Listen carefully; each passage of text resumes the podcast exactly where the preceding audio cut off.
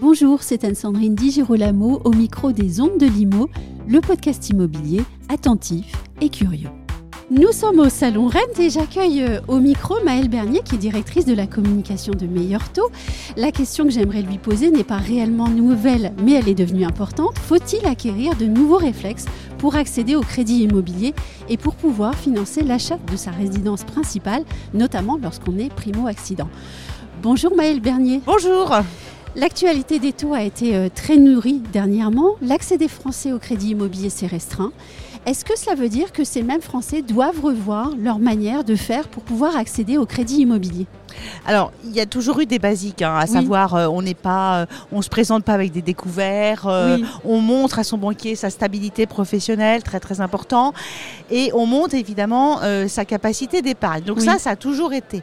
Maintenant, ce qui est vrai, c'est qu'aujourd'hui, la capacité d'épargne et l'épargne pour avoir pour, réaliser son opération, effective pour réaliser son opération est extrêmement importante mhm. parce que évidemment, on a de moins en moins. Alors, la bonne nouvelle, c'est quand même qu'on voit revenir pour les plus jeunes, des prêts, ce qu'on appelle à 110%. C'est-à-dire qu'ils financent également l'apport. Mais globalement, la plupart des Français mm. doivent financer les frais annexes, même un peu plus. Donc euh, oui, l'épargne est cruciale. Donc il faut économiser. En fait, il faut être extrêmement bon gestionnaire. Est-ce qu'il faut aussi euh, accepter de revoir sa copie, par exemple, sur le bien qu'on aimerait acheter? Alors, il est, vrai que les taux ont augmenté, on est passé de 1 à 4. Euh, pour compenser cette hausse, il aurait fallu mm. que les prix baissent de 25% minimum, entre 25 et 30.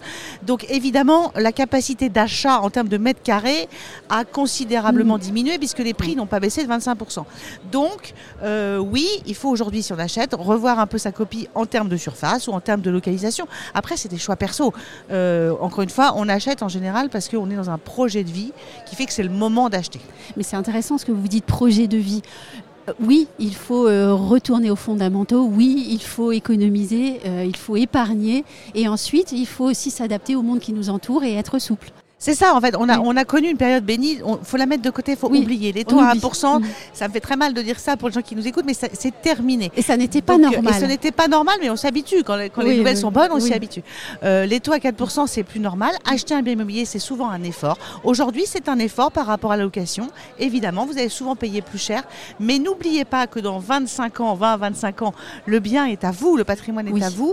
Et donc, vous êtes dans une situation, on va dire, solide. En tout mm. cas, quant à votre, votre bien, votre logement, ce qui n'est pas du tout le cas des locations. Et je dis souvent, être retraité et locataire est un, est un cas de précarité absolue. Donc il faut acheter. Passé 40 ans, il faut acheter quelque chose. Et j'aime aussi ce que vous dites, puisque nos grands-parents tenaient à l'immobilier pour la sécurité que ça a apporté, alors que peut-être que nos contemporains ont plus pensé plus-value aussi. Alors on s'est beaucoup habitué à la plus-value, c'est-à-dire qu'effectivement euh, les gens qui achetaient, les Français qui achetaient faisaient des coups. Alors au départ c'était pas forcément l'objectif, mais c'est devenu un espèce petit sport national. on achète, on vend plus cher, ah c'est cool, on fait une petite plus-value. Euh, ce qui n'était pas forcément le cas de, nos parents, même si effectivement dans les années 80 il y a eu ça aussi. Mais euh, aujourd'hui on n'est plus dans la notion de plus-value. On est vraiment dans la notion de j'achète un bien pour me mettre un toit sur la tête, mm. pour me créer un patrimoine. Ça veut dire quelque chose qui va me rester après. Ça veut dire, en fait c'est le capital de sécurité un patrimoine immobilier. Donc, euh, euh, et ce qui est intéressant, c'est que même chez les plus jeunes, alors moi ça, moi, ça me surprend toujours, euh, parce que la génération qui a même moins de 30 ans a envie d'être propriétaire. Alors c'est très très franco-français, je mhm. pense, ou en tout cas du sud de l'Europe, mais c'est quelque chose qui est, vraiment très très prégnant. Il y a encore une étude qui est sortie, je crois, ce mhm. matin, où, où on voit que les moins de 34 ans ont un objectif absolu de devenir propriétaire. Donc, euh, comme quoi, euh, même si nos aînés et nos grands-parents faisaient ça, eh ben, ils font toujours pareil. Alors, on vient parler du, du primo-accident. Il y a aussi d'autres cas de figure, et en particulier ceux qui souhaitent encore acquérir euh, une résidence secondaire, par exemple. Comment est-ce que les, les, choses se passent en ce moment pour le financement des projets de cette nature? Alors, malheureusement, c'est très compliqué quand on a. En fait, c'est très compliqué quand on a encore un crédit en cours. donc, ce qui se passe souvent, c'est que vous avez une résidence principale, un crédit. C'est très compliqué parce que les normes qui ont été été édicté par le HSF, le Haut Comité euh, Stabilité Financière, fixe à 35% d'endettement maximum euh, des revenus le, un prêt immobilier. Donc évidemment, vous vous retrouvez, euh, bah, si vous avez déjà un prêt sur votre, bien immobilier principal, vous ne pouvez pas acheter votre résidence secondaire. Donc on est dans une situation très compliquée où seuls les gens qui ont, les Français qui ont beaucoup d'épargne et qui donc peuvent acheter quasiment cash finalement, eh ben, peuvent se faire ce plaisir. Mais c'est malheureusement aussi un peu vrai sur l'investissement locatif, alors qu'on a des vrais besoins euh, de logement et notamment de propriétaires bailleurs hein, qui remplissent un rôle social puisqu'il faut bien loger des étudiants, et des sur des petites surfaces et sur des petites surfaces. Et euh, c'était des petites surfaces qui étaient achetées souvent par des Français, on va dire moyens, avec des revenus, euh, voilà, mais auxquels on a autorisé cet endettement puisqu'il y avait derrière bah, des loyers qui rentraient. Aujourd'hui, c'est totalement bloqué, on est à l'arrêt. les règles du HSS sont beaucoup, beaucoup trop strict et on voit les effets depuis quelques mois déjà euh, de, ces règles un peu, un peu absurdes. Mm. Petite question peut-être un petit peu plus technique. On a beaucoup parlé du financement par le, truchement de la, de nue propriété qu'on cède sur un bien pour pouvoir en acquérir un autre. Euh, est-ce que c'est une solution que vous prenez? Alors c'est une solution effectivement. Hein. Il, y a, tout ce qui est aussi euh, hypothécaire. Enfin, voilà, tout ça. Alors les Français sont pas toujours très très. c'est des choses qui se pratiquent beaucoup dans les pays anglo-saxons. Moi, Mais tout ça c'est abstrait. C'est abstrait en fait. C'est très compliqué parce que en fait, euh, vous soldez une partie du bien que vous avez déjà. Enfin, c'est quelque chose qui est dur à comprendre. Maintenant, il y a pas mal de solutions assez nouvelles hein, qui existent. Euh, euh, vous avez des boîtes qui vous rachètent votre bien un peu moins cher et puis qui le mm. revendent derrière. Bon, tout ça, c'est sécurisé, mais c'est vrai que l'innovation en termes de prêt immobilier, on a, on est un peu franco-français. On est sur des taux fixes, euh, on, y reste, euh, et, c'est vrai qu'on y est attaché finalement, parce que mm. c'est des trucs un peu basiques, simples, et on comprend tout. Ah, vous êtes allé à ma question d'après, mais, mais alors, est-ce que chez Meilleur Taux, justement, il y a une notion d'innovation? Alors, on essaie en tout cas d'être assez euh, innovant, inventif, sur, inventif sur tout ce qui est. alors, c'est vrai, plus sur les outils. On, analyse beaucoup la data, on, met en place des, On a mis une appli en place, une super app qui permet d'anticiper, d'être un peu euh, de, gérer vos économies, d'anticiper vos. Euh, c'est intéressant de le faire même avant prêt immobilier, parce qu'on va vous dire, bah, là, il faudrait peut-être économiser, d'aide économiser. Donc, on essaye d'aider, grâce à la data, de créer des outils un peu prédictifs qui, aident un peu le client euh, bah, à avancer dans son projet ou même après son projet.